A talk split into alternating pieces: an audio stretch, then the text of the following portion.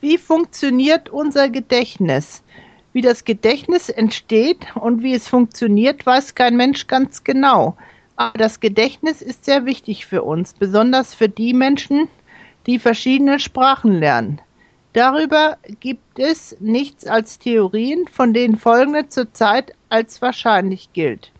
Sie unterscheidet drei Arten von unserem Gedächtnis. Erstens Ultrakurzzeitgedächtnis UZG.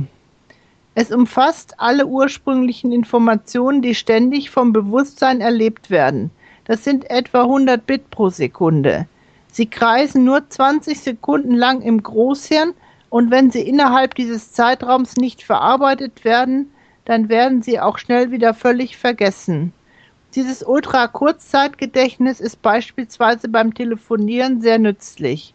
Man sucht sich die richtige Nummer aus dem Telefonbuch heraus und merkt sie sich gerade so lange, bis man gewählt hat. Danach braucht man die Nummer nicht mehr und vergisst sie wieder. Zweitens Kurzzeitgedächtnis KZG. Nur jede zehnte Information von außen wird darin aufgenommen und bleibt dort etwa 20 Minuten lang. Wenn die Information während dieser Zeit nicht weiter gespeichert wird, geht sie auch dem Gedächtnis wieder verloren.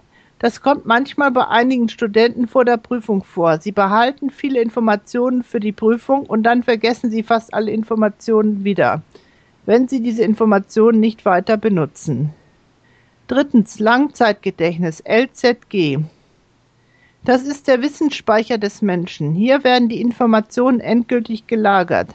Sie werden über das ganze Gehirn verteilt und in vielen Punkten gleichzeitig gespeichert. Diese Vorgänge laufen bei allen Menschen gleich ab. Warum die einen dennoch ein besseres Gedächtnis als die anderen haben, ist durch andere Faktoren zu erklären. Die wichtigsten davon sind die Einstellung zum Lernen. Je lieber man etwas lernt, desto besser behält man es und desto besser kann man sich daran erinnern.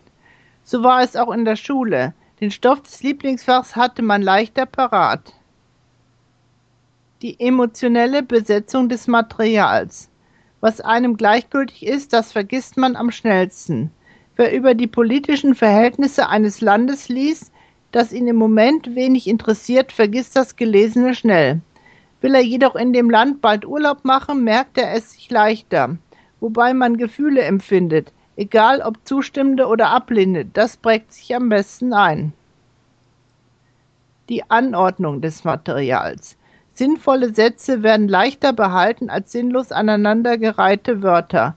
So geht es einem zum Beispiel, wenn man einen Satz in einer fremden Sprache hört. Dennoch kann es selbst Menschen mit sonst gutem Gedächtnis passieren, dass sie sich beim besten Willen nicht an etwas erinnern können. Schuld daran sind fast immer äußere Einflüsse, etwa Angst vor dem Versagen oder übermäßiger Stress bei der Prüfung, die beide zu Gedächtnisschwäche führen. Leichter Stress dagegen kann gut für die Erinnerung sein, weil dabei alle drei Formen des Gedächtnisses auf Impulse besser ansprechen.